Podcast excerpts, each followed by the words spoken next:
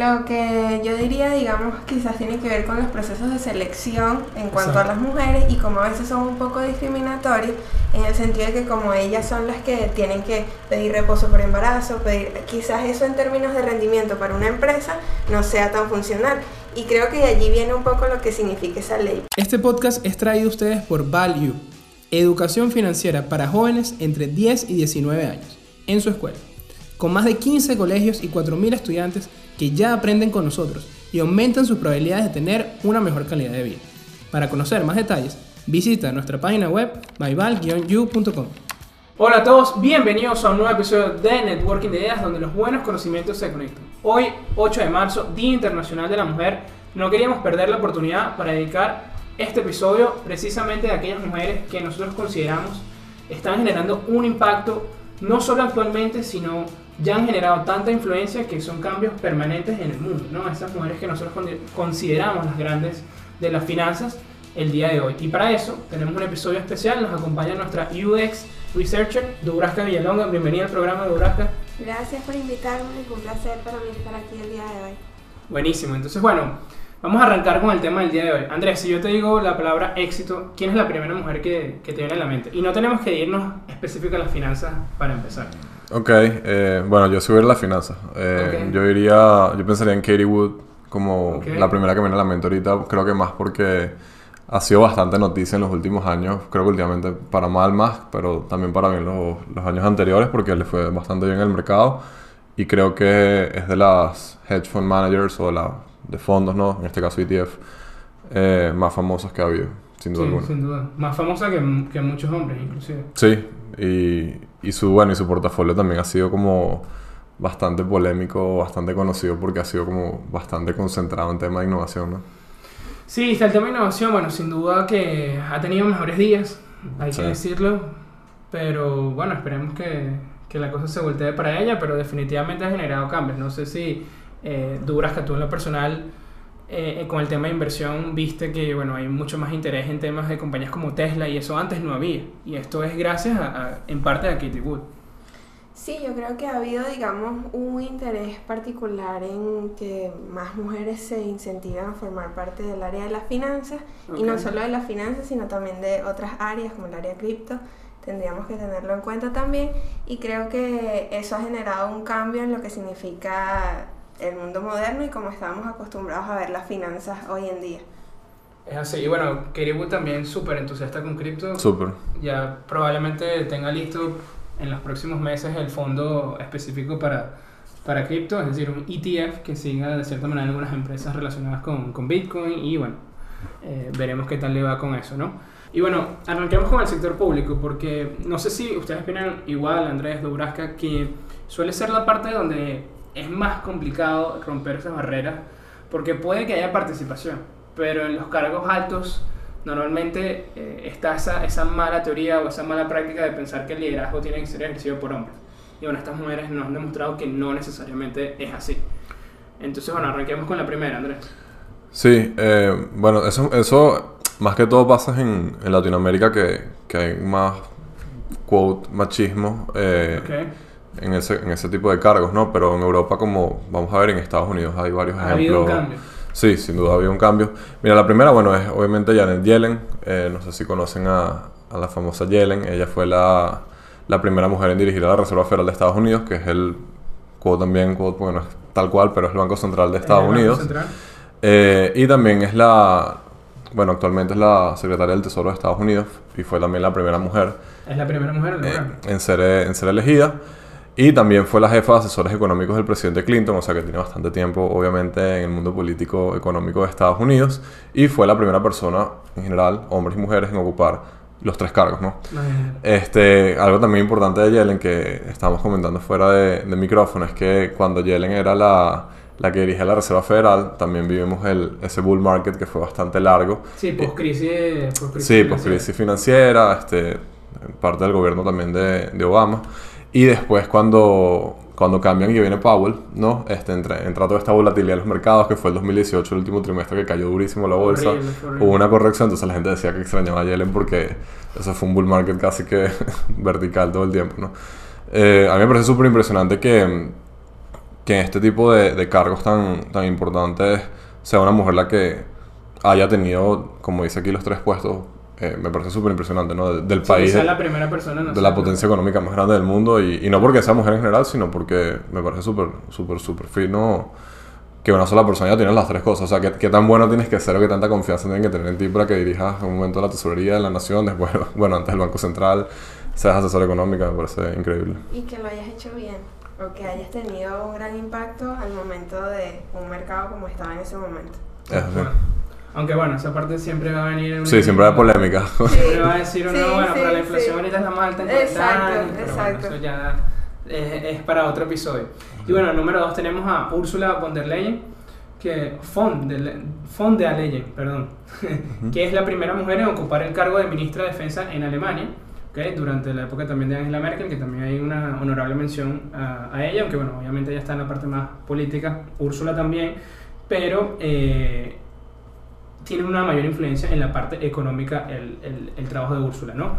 Es la primera presidenta también de la Comisión Europea y me llamó mucho la atención que ella ha sido extremadamente activista con el tema de la equidad de género y la participación femenina. Inclusive, te cuento Andrés que en 2013 Ujú. ella llevó al Parlamento una ley para asignar, yo sé que esto no te va a gustar mucho porque sé que este tema de cuotas obligatorias es polémico, pero ya lo vamos a conversar. Eh, ella llevó una ley para que las empresas eh, en Alemania, las más grandes obviamente, que tengan junta de directores, etcétera, empresas de bolsa normalmente, tuvieran una participación mínima de mujeres en esa, en esa junta directiva. ¿ok? Ella quería llevar a 20% mínimo en 2018 y 40% en 2023. Bueno, lastimosamente esa ley no fue aprobada por el Parlamento, pero bueno, eh, como les digo, ha sido bastante vocera en el tema de equidad. Eh, decía en el tema de que puede ser polémico y, y- y lo conversaba contigo antes, es porque, a ver, no sé cómo lo ves tú, Dubrasca, pero obligar a, a- a que una empresa tenga que tener tanta participación, yo no sé si esa es la solución al problema. Yo creo que yo sido muy vocero de esto. Creo que la, la equidad o la inclusión, o, como quieran llamarlo, digamos, dar la oportunidad a todo el mundo por igual, es precisamente eso, dar la oportunidad a todo el mundo por igual, pero que me obligues a mí, a que yo tengo que estructurar el equipo como tú dices que tengo que estructurarlo, Exacto. me parece que no es la manera porque inclusive si tú eres, bueno, es mi, es mi opinión, ¿no? Si tú, fuer- si, tú fuer- si tú eres mujer o eres una minoría o, o X tipo de características que tienes y te dan el puesto simplemente por eso, entonces ¿cuál es el mérito detrás de eso, no? Claro. Este, o- Sí, al final tú quieres en tu equipo las la yo quiero los mejores independientemente de su color de piel o independientemente de su sexo o su orientación, Claro. o sea, a mí eso no me interesa, me interesa que sean los mejores para ese puesto. El tema es que las ya. oportunidades no son igual. Eso es- Claro. Y que tal vez no todo el mundo piense igual o lo ve igual. Exacto, lo que yo diría, digamos, quizás tiene que ver con los procesos de selección en cuanto Exacto. a las mujeres y como a veces son un poco discriminatorios en el sentido de que como ellas son las que tienen que pedir reposo por embarazo, pedir, quizás eso en términos de rendimiento para una empresa no sea tan funcional. Y creo que de allí viene un poco lo que significa esa ley. Pues ciertamente no deberíamos darle un puesto a alguien simplemente porque sea obligatorio, sino porque es la persona mejor cualificada o capacitada para hacerlo. Bueno. Pero tiene que ver un poco, digamos, o sea, todas estas leyes, todos estos procesos inclusivos, con ese proceso de selección que quizás hacen esas empresas que en base a estos criterios pueden dejar a muchas mujeres por fuera. Eso me parece increíblemente estúpido. Nunca lo haría. O sea, creo que es parte natural de la vida Oye, y, ¿Qué pasa? Es que y es full hay- de la cultura acá. Creo que, o sea, que en Sí, Value lo hablamos sí, full, sí. como que tienes que, tienes que ir al médico. O sea, tienes, todos, todos tenemos vidas, todos entendemos y Correcto. obviamente dar a luz es parte de la vida. Exacto. Claro, pero hay que entender también esto, por qué nacen estos cambios, porque hay un sistema que tiene cierta inercia, así como ley, primera ley de Newton, si un cuerpo está en movimiento se va a mantener en movimiento, si un cuerpo está en reposo se mantiene en reposo. Si no entra en este tipo de dinámica, probablemente no cambies el sistema. Sí, probablemente no todo el mundo piensa como tú, si todo el mundo No, piensa no, como claro. tú, no tuviéramos el problema. Entonces, este tipo de dinámicas capaz no son las mejores, pero buscan es precisamente cambiar el estado, o sea, pasar un cuerpo de un movimiento a otro. Entonces, generar ese cambio y luego después la quitas. Puede ser, después la eliminas. Exacto. Eso Pero- puede ser. Pero bueno, ya generaste ese cambio. Pero fíjate, fíjate ese- que en este caso está pasando de 20% a 40% en... No, no, no, no hay, no existe, no existe. Ella quería 20% en 2018, eso fue en 2000 2013, no hay, evidentemente no existe una ley al, do- al día de hoy. en O sea, Alemania. pero digo por eso, este proyecto de ley, pues, este... Exacto. O sea, si estamos hablando de que... A ver, el 40% de la, del equipo tiene que ser mujer, según esto. De la junta directiva. De la Ah, la directiva, junta de directiva, la entonces, junta bueno... pero es lo, vengo a lo mismo. Entonces Sí. yo tengo que armar el equipo, es por cómo me dice la ley que tengo. Es, es correcto. Entonces, más bien estoy desmeritando el trabajo tal vez de y otra el tema en persona. Estados Unidos está pasando con el tema de- del racismo que Es lo mismo. al es lo mismo. sí. O sea, al final del día eso no, no define la meritocracia de nadie, pues, en mi opinión. Pero bueno. Claro. Tercera, es un tema complicado. complicado. Tema Y bueno, hablando de la. Unión Europea, sabemos que tienen este, esta parte política económica y la parte financiera y económica específicamente, que es la dirigida por Christine Lagarde, que bueno, es la presidenta del Banco Central Europeo, así como es la contraparte de Janet Yellen, pero en la Unión. Europea, ¿no? Y bueno, es la primera mujer en ser la presidenta de este banco, eh, luego de Draghi. Super Mario, como le suelen decir, porque bueno, solventó todo el tema de la crisis eh, eh, de la deuda de Europa en 2011, etc. Entonces era complicado también sustituir a esta persona. Ella asumió ese rol, eh, lo cual eh, requería bastante, como que cierta valentía y cierta iniciativa para hacerlo, no es poca cosa. Y también fue la primera directora general del FMI, del Ujú. Fondo Monetario Internacional, que bueno, obviamente yo que trabajo en banca pública eh, y multilateral, el tema de equidad de género es, es una tarea pendiente, es decir, es sumamente complicado eh, alcanzar estos puestos y bueno, ser la número uno es algo, eh, es la primera en hacerlo, entonces bueno, ya, ya ahí se ven los méritos. Lo único con Lagarde es que, o Lagarde, no sé cómo se pronuncia realmente, disculpen, es que ha tenido ciertos roces ahí con la ley, no sé si, si sabían. No, no sabía. Sí, ha ido a juicio por temas de abuso de poder, Sí. o sea, tiene algunos puntos ahí, eh, en teoría los ha ganado todos, ¿no? Así inocente. Pero bueno, ya cuando salen ciertas manchitas ahí hay que estar pendiente, ¿no? Ok, ok, no sabía. Y vamos ahora al sector privado. Sí, Ya, vamos. ya mencionamos una por ahí, pero vamos con la siguiente. Es así. Bueno, curioso, te diría que dos de los tres exchanges de, más grandes de Estados Unidos, el Nasdaq y el New York Stock. Exchange, eh, son dirigidos por mujeres, ¿lo sabías? Actualmente. Actualmente. Ay, no sabía eso. Yo tampoco, yo tampoco lo sabía. Eso está, Pero está bastante cool. interesante, está interesante. Y obviamente imagino que es primera vez en la historia que, que dos mujeres son las que dirigen Nasdaq aquí. Exactamente. Primero, ellas son las primeras en asumir ese puesto. Eh, entonces, primero tenemos a Dana Friedman, ella es la CEO y presidenta del Nasdaq desde 2017. Y Stacy Cunningham, eh, que es la presidenta del New York Stock Exchange desde 2018. Estamos hablando de una institución que tenía 230 años y ella es la primera mujer. El Sí, sí. no es tan longevo, entonces, oye, estamos hablando de cambios totalmente. No, pero igual, Nasdaq tiene por lo menos sus 50, va para sus 50 años, ya tiene sus 50 años, ¿no? Y Sí, exacto, pero... eso está muy cool, ¿no? Sabía eso. Sí, tal cual. Bueno, hay algún, un dato curioso con Adena, aquí les adelanto que ella es cinta negra en taekwondo y ella dice que eso ha hecho que su, eh, su carrera financiera ha sido muy buena. Porque cómo, cómo influye el no sé cómo ha influido, pero ha dicho que desde que empezó a hacer eso eh, es mucho mejor negociadora y tiene mucho menos miedo al momento de tomar decisiones. Eso está, está bastante cool. Y, y bueno, y para los que no, no lo saben, eh, la diferencia entre lo que es la Bolsa de Nueva York y el Nasdaq en capitalización con respecto a las demás eh, es abismal. O sea, Es estamos hablando de las dos stock exchange más grandes, pero Por mucho. por muchísimo, pues, y que sean dos Es mujeres. donde está la plata, por así decirlo. Así mismo, y la Y liquidez. Stacy, yo de verdad les recomiendo que, que estudien un poco más acerca de Stacy, no porque la prefiera adelante de Adena, pero eh, digamos, ella no, no sé por qué, pero ha tenido una, es un poco más reflexiva cuando estaba preparando eh, el episodio del día de hoy, eh, eh, estudiándola. Es muy interesante escuchar, de verdad, las entrevistas que ha tenido. Es una persona, como les digo, demasiado eh, sharp, por así decirlo. Eh, ella, lo primero que dice cuando, cuando le preguntan, no, bueno, la primera mujer, no sé qué, qué bueno, ella dice, mira, mi trabajo eh, en el día a día, una de mis prioridades es que, o sea, mi, o sea, mi sueño, es decir, ni siquiera sueño, uno de mis, de mis objetivos de mi trabajo es que una mujer ocupando un puesto nuevo no sea noticia. Claro. ¿Sí ¿Me entiendes? Que esto sea del día a día. Claro, y y es que y así es como yo lo veo, ¿no? Eh, yo creo que muchas veces eh, como que se le da sobreénfasis al hecho de que es mujer, que me parece que ese es el motivo también del episodio. Yo lo veo más como un contexto histórico, social, que por el hecho de ser mujer. Correcto. Este, pero la noticia no es que es mujer, la noticia es que es buena lo que hace. Exacto. La persona. ¿Qué es lo que Exacto, Dubra? exacto. Creo que todas estas cosas buscan, digamos, deshabilitar o desestabilizar el status quo que ha habido con respecto a la posición de hombres en figuras así o en puestos con estos tipos de cargo en el área financiera. Pero que generalmente debería es reflejarse que es buena en lo que hace, que tiene las competencias Exacto. para, y no que es mujer, porque también hay muchas noticias, digamos, que venden Exacto. a función de eso, a función de tal persona consiguió este puesto, la primera mujer en hacerlo. Y realmente debería ser que la persona, digamos, está calificada para, tiene las competencias en esto y adquiere ese Era la trabajo. mejor opción. Era la mejor opción. Entre tantos candidatos fue la, la que escogimos.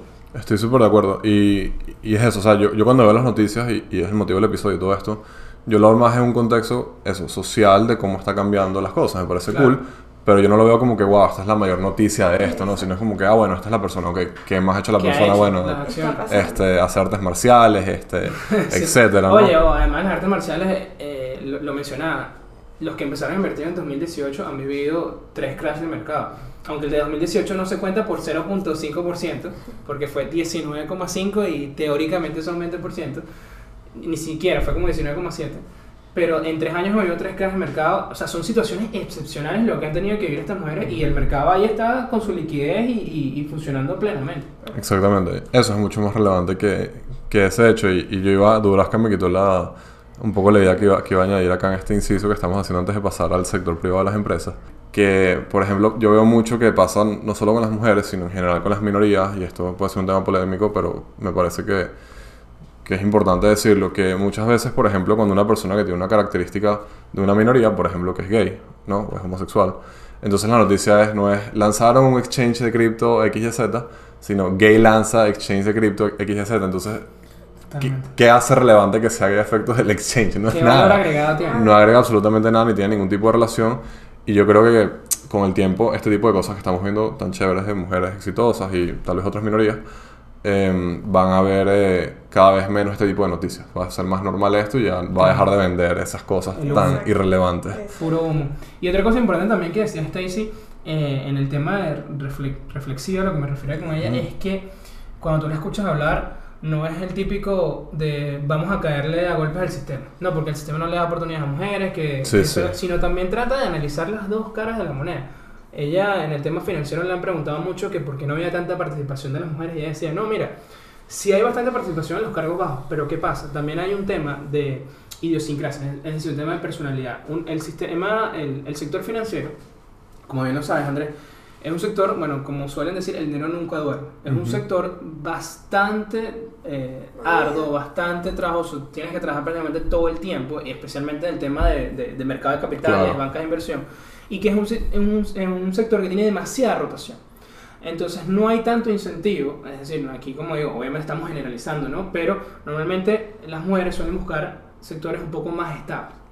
Entonces ella lo que, ella lo que está buscando es ver cómo pasa de esa participación baja a los cargos más altos, que es donde está fallando. No necesariamente el, el primer puesto, la entrada, sino es ese, ese cambio, ¿no? De, de pasar de esos puestos bajos a los puestos más altos. Y no simplemente echarle la culpa al sistema, que sabemos que no tiene las oportunidades correctas, pero Eso. sí también hay un tema de, de, de, bueno, ¿cuáles son los incentivos? ¿Cuáles son esos atractivos? No, y, y a ver, o sea, yo, yo, no, yo no soy mujer por si acaso, no, no sé si se dan cuenta y tal vez digo cosas que no estoy tan claro, pero eh, específicamente la banca de inversión y este sector, sobre todo Wall Street y todo esto, es un sector que, bueno, ya se ha visto muchísimas veces noticias de lo demandante, inclusive ¿No has visto los pasantes de Goldman Sachs? los pasantes de Goldman Sachs, la Estaban 18 horas explotación y tal vez ese proyecto de vida de tener ese burnout de trabajar 60, 80 horas a la semana por 20 años. Las mujeres tienen hijos, las mujeres están embarazadas, las mujeres muchas veces cuidan a los, a los chamos. Claro. Este, a veces son los papás también, pero siquiera- estadísticamente es eso, que ¿no? tengan esas responsabilidades, pero tienen una. Entonces una digo, si a ti te hubiera gustado que tu mamá cuando tenías 4 años trabajara 80 horas, o tu- bueno, yo a mí tampoco, mi papá tampoco, ¿no? Pero, Claro. Pero lo que quiero decir es que tal vez algo más suitable o, o que también calza más con, con Como el proyecto de trabajó en el vida. Banco Central, por cierto. Claro. no, no, se me olvidó. Sí, pero trabaja 80 horas como trabaja en No, Wall Street, no lo Tiene que creo. ver con eso que dice Yo creo que tiene mucho que ver con que eso. En el caso de los hombres, esa exigencia no es tal. Es decir, cuando una mujer entra en un trabajo, la exigencia no es de esa manera por esas mismas cosas. Claro. O pueden exigir, o pueden estar en ese mismo Es que si, ámbito. si yo fuera mujer, yo no dejaría de tener el Exacto. embarazo con ese- estrés Exacto, además, y además exacto. tener los primeros años de vida con mi hijo. Por, Oye, eso es algo que está pasando por lo menos en Yo lo- o sea, Japón. yo, si no fuera sé si mujer, lo sabían, en Japón hay un tema de, de, de, de población, de que la población va a dejar de crecer en 5 por el trabajo. años. Porque la gente... Porque las mujeres no quieren perder la ventaja competitiva, no quieren embarazarse y dejar el trabajo. Eso creo que tiene mucho que ver con, con esta parte, ¿no? Y creo que más allá de si eres hombre o mujer, creo que eso es algo que tiene, tiene que cambiar en el sistema, pues tú no puedes estar trabajando tanto y, la gente en Japón muriéndose en la Tanto para calle. mujeres-. Tanto para mujeres como hombres, las horas salariales en esos ámbitos o en esos aspectos tienen que ver, y ahorita que estamos en un mundo totalmente digital, tenemos que ver cómo hacemos para reestructurar esos procesos y cómo cambiamos esa logística que tiene la bolsa, las empresas, los mercados financieros, etcétera, y las personas que trabajan en ellas, porque estás trabajando con capital humano, significa que son personas que sufren, que padecen, que tienen cosas que hacer y que tienen hijos, tienen familia. Y esas cosas hay que reestructurarlas y volverlas a analizar para comprender cómo volverlas a Sí, a ser a- más eficientes. a ser más Eso no eficientes, tiene ningún exacto. sentido estar trabajando 18 horas al Exacto, día. Y eso que exacto. aquí siempre promovemos el trabajo duro, ¿no? Exacto, Pero, sí. pero exacto. hay, hay un punto de que, que Tiene que haber un balance. no. Tiene que haber, sí. Bueno, siguiendo con el sector privado, empresas, eh, trajimos a Lisa Su, así se, se dice. Se ¿no? preguntarán por qué tenemos a Lisa Sub acá si ella no es del sector financiero per se. Bueno, Lisa Su es la CEO de AMD, ¿ok? Este, Advanced Micro Devices, que es básicamente el mayor competidor de Intel, que hace procesadores para computadoras. Eh, pues no la mía, porque esta es Intel. Sí, pero, hicimos el mismo ejercicio. pero de las, ella es- sí, es Intel, sí. pero la- las HP traen AMD y Xbox. Xbox, sí, no sabía, no sabía que usaban AMD. Eh, y bueno, no se relaciona directamente con el sector financiero, pero bueno, es una empresa de semiconductores que ha sido muy relevante hablando de la bolsa en los últimos años porque ha tenido un rendimiento increíblemente brutal. De hecho, tenemos un amigo, le mandamos un saludo a Efraín, que ha tenido unos rendimientos muy chéveres Que con, tiene que darle gracias a Lisa. con AMD, le tiene que dar las gracias. Efraín me, me decía que cuando AMD estaba en 10 dólares, que me tira a la casa ahí prácticamente. Yo no la conocía, no lo hice, y AMD llegó como a 120 después, como 3 años después, ¿no? Una locura. Y bueno, justamente eso, en el 2014 AMD valía más o menos 2 billones de dólares en Estados Unidos, 2 mil millones. Y hoy ¿Y en día vale, casi 200 mil millones, más o menos un 100x en 8 años, lo cual es una absoluta locura. Es una absoluta locura. Una empresa que estaba no lejos de la quiebra, obviamente, pero una empresa que no era, Si era X, pues. competidora, una empresa normal en su rubro, de 2 mil millones de dólares, que eso para Estados Unidos es una large cap, pero, pero Normal. normal, mil cap, sí, realmente. Y pasar a ser una de las empresas más grandes de capitalización de mercado, no solo de Estados Unidos, sino del mundo, en 8 años. No, esto no, no tiene comparación. No, y además la, bueno, yo no, yo no sé mucho del sector, pero sí, por lo que he visto en las noticias, quitándole cuota de mercado obviamente a Intel, siempre estando a la vanguardia. completamente a Intel en el sentido de que ya tiene la misma capitalización de mercado. Qué locura. Bueno, la siguiente. Y bueno, seguimos en el sector privado. Vamos a hablar de Anoutin, que también eh, puede ser un poco polémica eh, para algunos. A algunos les gusta, a algunos no. Pero bueno, sin duda no podemos negar que, que tiene una influencia grandísima. Inclusive para Forbes es la séptima mujer más poderosa del mundo en la lista de 100 Women, eh, las mujeres más exitosas que la lleva la revista Forbes. Y eh, inclusive es la única que ha estado en el top de 2016. Y es la primera hispanohablante que, que traemos a la lista, ¿no? Que también tiene bastante mérito. Y bueno, para los que no lo sepan, ella es la CEO y presidenta del Banco Santander, que bueno, no ha tenido el mismo rendimiento que, sí, bastante que- nefasto, en verdad. que AMD. Pero bueno, sin embargo, a pesar, a pesar de eso, se han mostrado con bastantes nuevas iniciativas. Obviamente, el tema en España no es solamente de una empresa. O sea, si tú agarras el IBEX, está a niveles de 2007. O sea, no es un problema de una sola empresa. Así que no quiero que entremos mucho en detalle ahí. Eh, y bueno, ella por lo menos se muestra bastante, como te digo, de iniciativas. Eh, sa- sacó Santander X, que es para apoyar todo el tema de blockchain y criptomonedas en España. O sea, ha estado bastante en el tema de tecnología, ¿no? No, bueno, y Santander es un banco gigante. ¿no? O monstruo, sea, sí, monstruo. es la líder de, de esa operación que, bueno, que por cierto aquí en Latinoamérica tiene bastante presencia y aquí en Venezuela también tenía bastante presencia antes de que se convirtiera en el Banco de Venezuela.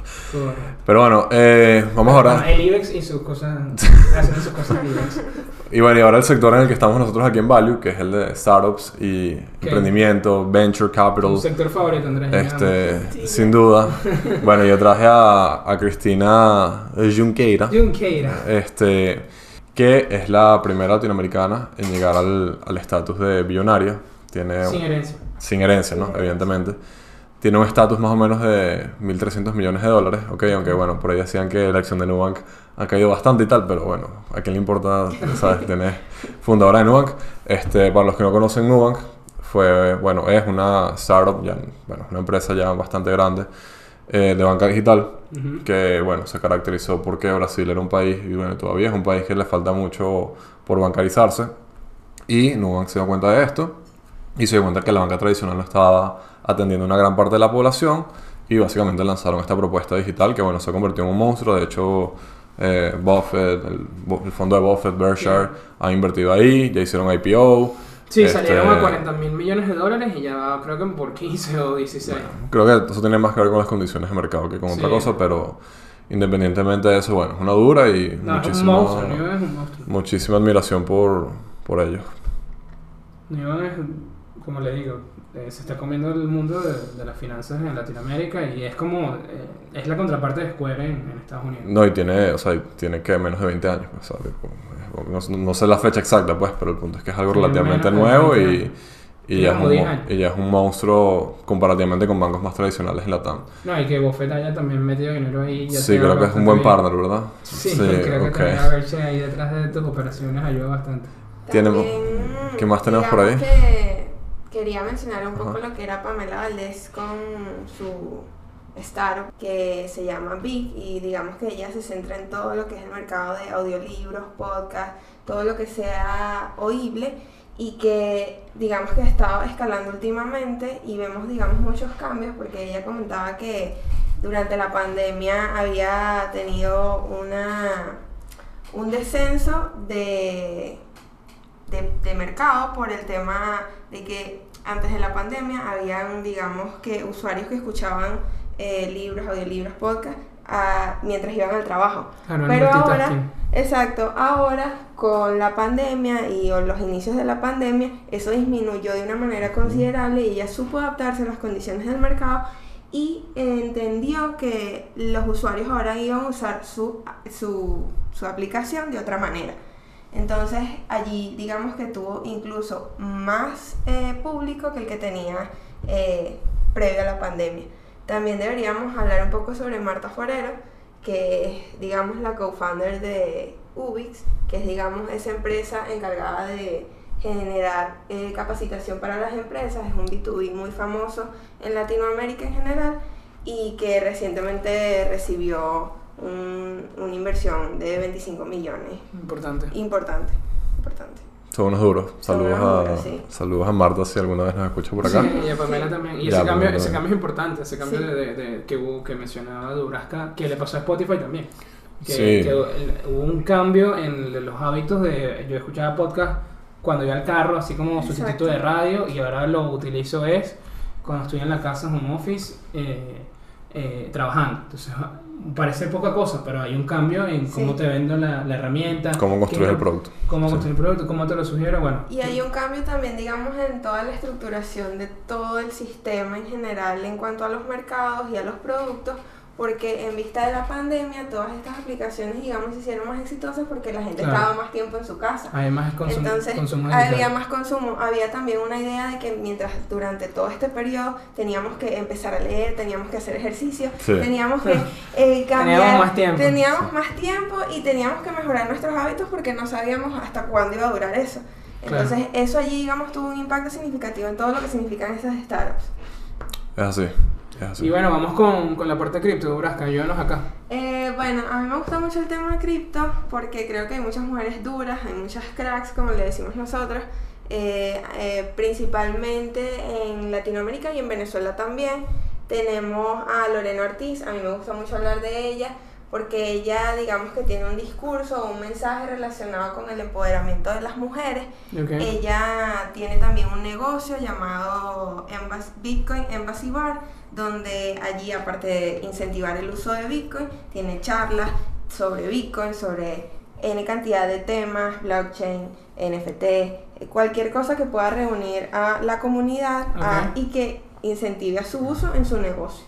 Eh, creo que ella es muy importante en esa área, tiene cursos de Plaxi, ha hecho... Ahí en ese Embassy, en Bitcoin Embassy Bar, todos los, o sea, se hace un consumo y todo se paga en Bitcoin. Claro, puedes pagar con la moneda, ella lo tiene en México, ella es mexicana, puedes pagar con tu moneda local, pero digamos que estas cosas incentivan es mayormente claro. el uso de... La idea es utilizarlo. Utilizarlo, correcto. Okay, eso está cool. Eh, también está Elizabeth Starks, que ella, digamos que es la CEO de eh, eh, Lightning Labs, que tiene que ver un poco con lo que es la Lightning Network de Bitcoin, que es la segunda capa que busca, digamos, resolver el tema de la escalabilidad y el tema de las transacciones, de cómo las transacciones pueden ser más rápidas y cómo puedes comprar algo con que sea de bajo costo con esa red y que no se tarde 20 eh, minutos o tengas que esperar en la y las comisiones son y las comisiones son súper más bajas, súper económicas.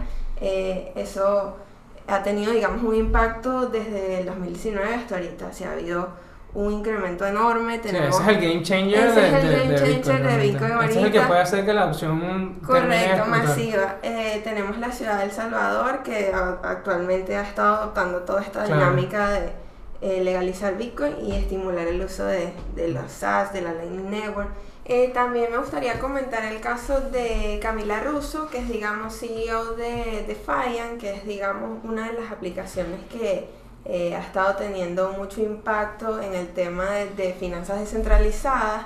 Es todo un mercado totalmente innovador de lo que significan todas estas... Eh, que es súper entusiasta también, no solo de Bitcoin, sino de Ethereum. De Ethereum, sí, correcto. De todo lo que significan todos estos proyectos emergentes descentralizados, los smart contracts Correcto. Entonces ahí ella, digamos que es una dura en lo que hace. Últimamente también ha estado hablando mucho en, el, en este mes de la mujer sobre el impacto que debemos tener las mujeres en el área cripto. Eh, también tenemos a Cristina Lomazo, que es, digamos, una de las primeras en generar un, una especie de proyecto innovador que busca que cosas centralizadas o proyectos como UNICEF del Estado que trabajan de manera independiente traten de incentivar proyectos que utilicen criptomonedas en el área social, en el área educativa y también digamos que trata de romper paradigmas sobre el uso de las criptomonedas como algo negativo o que no puede ser utilizado para el Estado o para mejorar cambios en el Urge demasiado, demasiado ese tema en el sector público. Correcto, proyectos correcto. totalmente descentralizados. Ella últimamente está haciendo demasiados cambios en esta área y trabajar con UNICEF, que no es poca cosa, y tener un fondo de innovación en estas áreas me parece una de las cosas más innovadoras en estos Tal cual, ¿no? Y es una prioridad para Latinoamérica con el tema de la lucha contra la corrupción, que sabemos que es uno de nuestros principales problemas. Correcto. ¿Cómo utilizamos el blockchain para, para prevenir eso? Porque se puede hacer. Exacto. Y en el caso de Venezuela, también me gustaría hablar de mujeres importantes en esa área. Tenemos a la directora de Plaxi, que es bastante conocida, Ángela Ocando. Ella ha hecho un cambio, ella primero fue user de, de Platzi, se formó en Platzi y luego teniendo en cuenta todos sus conocimientos, trabajó en el team en el año 2020 y desde allí, bueno, ha tenido un impacto, un crecimiento exponencial en lo que significa el tema cripto y todo lo relacionado con NFT, eh, todo lo que significan estos, estas nuevas innovaciones que estamos haciendo. Y Nebraska, perdón que te interrumpa, una pregunta. ¿Tú consideras que en el, en, el, en el mundo cripto hay mayores oportunidades para las mujeres? Sí, yo creo que hay todo un mercado que hay por explorar es decir, hay un conjunto de oportunidades a las que las mujeres quizás por el tema informativo, por cómo accedemos a la información, no está tan claro y quizás haya mucho desconocimiento al respecto. Claro. Entonces esto hace que las mujeres, digamos, no sepamos que hay todo un mercado. Mira, hay, yo soy educadora y o sea, jamás me imaginé, me hubiese preguntado cuando me gradué hace tres años si yo hubiese estado trabajando en un startup sobre educación en finanzas para niñas, nunca me lo hubiese imaginado, pero son proyectos así, o sea, tienen que ver con eh, marketing, gente que trabaja en redes sociales. y que no eh, necesariamente, creo que lo que quieres llegar es que no necesariamente tienes que tener una carrera diseñada para el puesto. Sí, correcto. Hay una amiga mía que trabaja, digamos, en el área de marketing y ella siempre dice esto, eh, con el área de la fintech o el área de cripto, ya no se basa tanto en cuánto sabes, en dónde te graduaste, qué, qué, carrera estudiaste, sino en lo que sabes hacer, qué plataformas manejas, qué mercados, o sea, con qué mercados estás familiarizado, cómo, cómo te has desarrollado estos últimos años, cómo sabes usar la plataforma X, Y, Z. Y creo que eso tiene un impacto en la concepción de conocimiento que habíamos tenido en los últimos, no sé, 30 años o en los últimos 10 años. Donde todo se basaba en currículum. Tal Eh, cual, ¿Dónde qué estudiaste? ¿Qué escuela estudiaste? Y ahí ya se, se borran oportunidades Se borran con, ese- con oportunidades. esa metodología Totalmente, totalmente. anticuada. Totalmente. Eh, por eso creo que a nivel de educación tiene que haber un cambio, tiene que haber una reestructuración de lo que significan los planes, los programas, los diseños, para que más mujeres, y independientemente del género, pero como estamos hablando de las mujeres, mujeres, tengan en cuenta que es una oportunidad laboral, que es un lugar donde pueden participar abiertamente, que hay muchas oportunidades aquí y que es un mercado abierto para finanzas, cripto, blockchain, bitcoin. eh, hay un mundo de posibilidades por explorar para mujeres. Y como el mundo, y como digamos, como este sector crece tan rápido, también hay oportunidades de, de tener una Sí, carrera sí, es- es en, un mundo- en alza claramente. Claro, es, es muy cambiante. Vemos como las startups y los negocios en tech son cambiantes. O sea, lo que hace un año sí. era noticia, ya no lo es. Ya Sí. no, ya no, ese proceso que implementábamos hace un año ya no sirve, ya no nos funciona. Hay que adaptarse. Entonces allí tendríamos que, que ver cómo nos adaptamos, cómo adquirimos más herramientas a nivel, eh, ahorita con el tema de la educación online, Claro. para poder seguir formando personas interesadas y mujeres interesadas en esta área, que sigan haciendo lo que hacen. Qué bueno, no, sin duda me quedo con ese tema de que hay muchas cosas del mundo cripto que pudiéramos llevar a otros sectores, especialmente con el tema de la equidad y el tema de la participación femenina. Eh, como tú dices, bueno, lo primero es ver qué es lo que sabes hacer y no dónde has estado, ¿no? Exacto, exacto. Entonces, bueno, yo creo que es momento de pasar al dato de la semana. Y el dato de la semana es, ¿sabías que Françoise Bettencourt Meyers, la heredera del gigante de cosméticos francés L'Oréal, es la mujer más millonaria del mundo con una fortuna aproximada de 73 mil millones de dólares, además de poseer el 33% de todas las acciones de la compañía. Y bueno, no sé si antes de despedirnos, Andrés o Braja quieran decir algo, algo más o algo que se llevan de este episodio, alguna, alguna lección que les han, de- han dejado estas mujeres a ustedes. Yo sí, y, y creo que mm, creo que la- las mujeres ven las cosas diferentes muchas veces a los hombres y creo que eso hace falta en las finanzas, creo que hace falta en las startups, muchas veces nos pasa que eh, nosotros aquí en el equipo ahorita somos, somos ¿cuántos? Seis hombres y dos mujeres. Mujer. Este, No pasarías la ley de... no pasaría con la, No. no pasaría el examen. Pero la respuesta es que recientemente estuvimos haciendo este, contrataciones y la mayoría de los currículum que llegan son de hombres, no son de mujeres. Este, much- o sea, muchas veces no es porque no queramos, sino porque a veces no, no aplican. Y no aplican, no creo que sea porque, No quieren.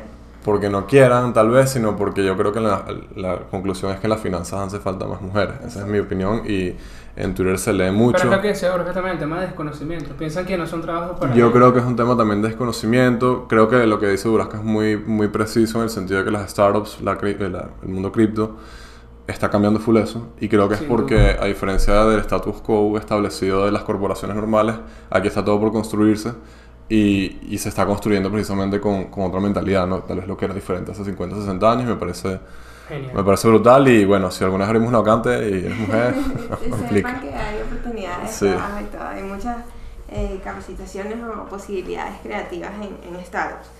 Eh, yo creo que mi reflexión es que básicamente tiene que haber un cambio, tiene que haber una desestabilización de lo que llamamos el status quo, del orden como lo conocemos o como lo conocíamos hace algunos años. Ya está ocurriendo, es algo que ya ha venido pasando, hemos tenido eh, N cantidad, bueno, como vimos, mujeres muy importantes, muy Tal cual. significativas en lo que representan cambios reales en el tema En de la cargos cripto. únicos que- En cargos únicos, exacto. Que generalmente, digamos que durante un tiempo solo estuvieron ocupados por hombres. Bueno, creo que es importante también comentar que en general en este mercado, en el mercado de las finanzas, en lo que significa Bitcoin, la blockchain, ah, no le interesa si tú eres hombre o mujer y por eso creo que hay oportunidades para todos, independientemente de cómo funciona el sistema o cómo están ahorita las cosas. Creo que no mide raza, color, género y que las oportunidades están, que no necesariamente necesitas capacitación técnica muy extensa en universidades sobre finanzas, sobre eh, lo que significa cripto, blockchain, sino que hay también mucho contenido en internet, en la web, audiolibros, hay N cantidad de contenido podcast, eh, de los que puedes aprender de manera sencilla y utilizando eh, tu teléfono, tu computadora. Sí, no, no hay excusas para aprender. No hay excusas ahorita para aprender. Los medios digitales se han convertido en una herramienta muy válida y muy útil para, para seguir innovando y para seguir aprendiendo. Qué bien. No, de verdad me gustó mucho el episodio del día de hoy. Eh, creo que mi única reflexión eh, adicional a lo que ustedes ya han comentado, que me parece muy acertado, es el tema que como cualquier problema que ya tiene más de, o sea, que, que ha existido siempre, cuando hay un problema que es así, para mí va en el, en, el orden de hacer las preguntas correctas. ¿no? Ahí es como se empiezan a solucionar los problemas, hacer esas preguntas que antes no se hacían, no quedarnos con lo básico de ¿por qué no hay mujeres en esta empresa? o ¿por qué no hay mujeres en este cargo? No, preguntarnos de mira, ¿por qué no están, como decía Andrés, ¿por qué no están llegando los currículums de mujeres eh, a, estas vacantes? ¿no? No, no quedarnos con lo fácil. Y ahí es, para mí esa es la manera que, que podemos solucionar si el problema es un tema de equidad, empezar a cerrar esas brechas y, y, bueno, creo que como mencionábamos en el episodio del día de hoy, creo que estas personas están haciendo un increíble trabajo y, y van a cambiar el mundo. Ya lo están cambiando, ya lo están cambiando y, y, hay que seguir trabajando en eso. Lo que tú decías de de aprovechar no solamente el contenido gratuito, eh, agarrar siempre esa, esa, idea de tener un mentor, ese fue nuestro primer episodio de hecho, tener un mentor que, que te pueda guiar en ese camino. Y el, en el rol de la, de, del mentor... Eh, del mentor mujer en ese sentido, en estos roles, en estos puestos únicos, eh, que están generando ese impacto es sumamente importante. Entonces, bueno, eh, veamos qué están haciendo estas personas, sigámoslas, estudiámoslas y aprendamos de ellas. Entonces, bueno, eh, como siempre digo, antes de, finalizar un episodio, muchas gracias por, por escucharnos. Estamos a punto de cerrar nuestra novena temporada. Queda solamente un episodio. Así que bueno, agradecido por escucharnos semana a semana. Ya saben que en Instagram pueden estar atentos a todos nuestros eh, nuevos invitados, nuevos episodios, bueno, ya nueva temporada. Así que bueno, ahí en Instagram, arroba networking de ideas, pueden, pueden chequearlo y estar pendiente a todo lo que se viene por acá. También, bueno, sus redes sociales, Dubrasca, Andrés, donde pueden seguirlos, eh, seguir nutriéndose de esos conocimientos y esas ayudas que, que ustedes generan con, con, el contenido que llevan a cabo. Arroba Arden Surquiola, Instagram y Twitter. Arroba Dubrasca, piso 25 en Twitter sin la primera A. Buenísimo. Y a mí arroba Ramos Ramón sin NXS al final, ya saben que ahí pueden seguirme en Twitter específicamente.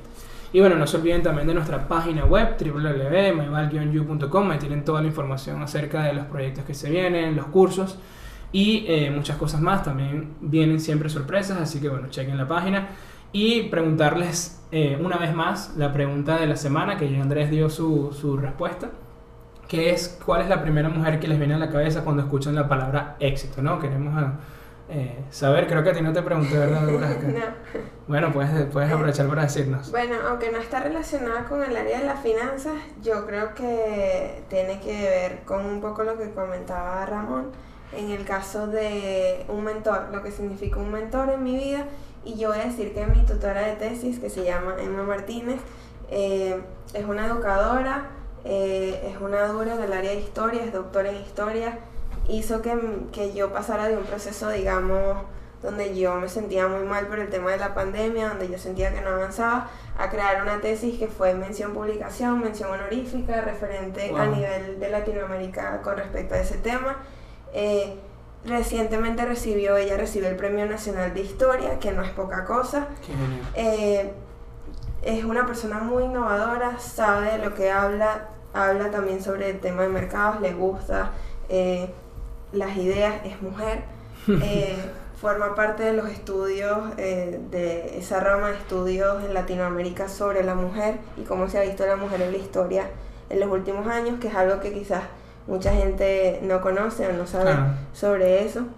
Genial, pueden profundizar el, el, tema del episodio con ella. Creo que para mí eso ha sido un, un cambio radical en lo que en un punto de mi vida y en la actualidad y creo que el, el aprendizaje ha sido mutuo, yo he aprendido de ella y he aprendido conmigo sobre estos temas.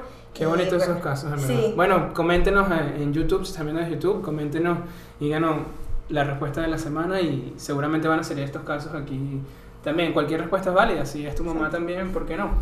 Y, y, bueno, también si están viendo desde YouTube, no olviden darle like a este video, suscribirse a nuestro canal. Y bueno, eso ha sido todo por el episodio del día de hoy. Nos escuchamos la próxima semana. Networking Ideas. Donde los buenos conocimientos se conectan. Gracias.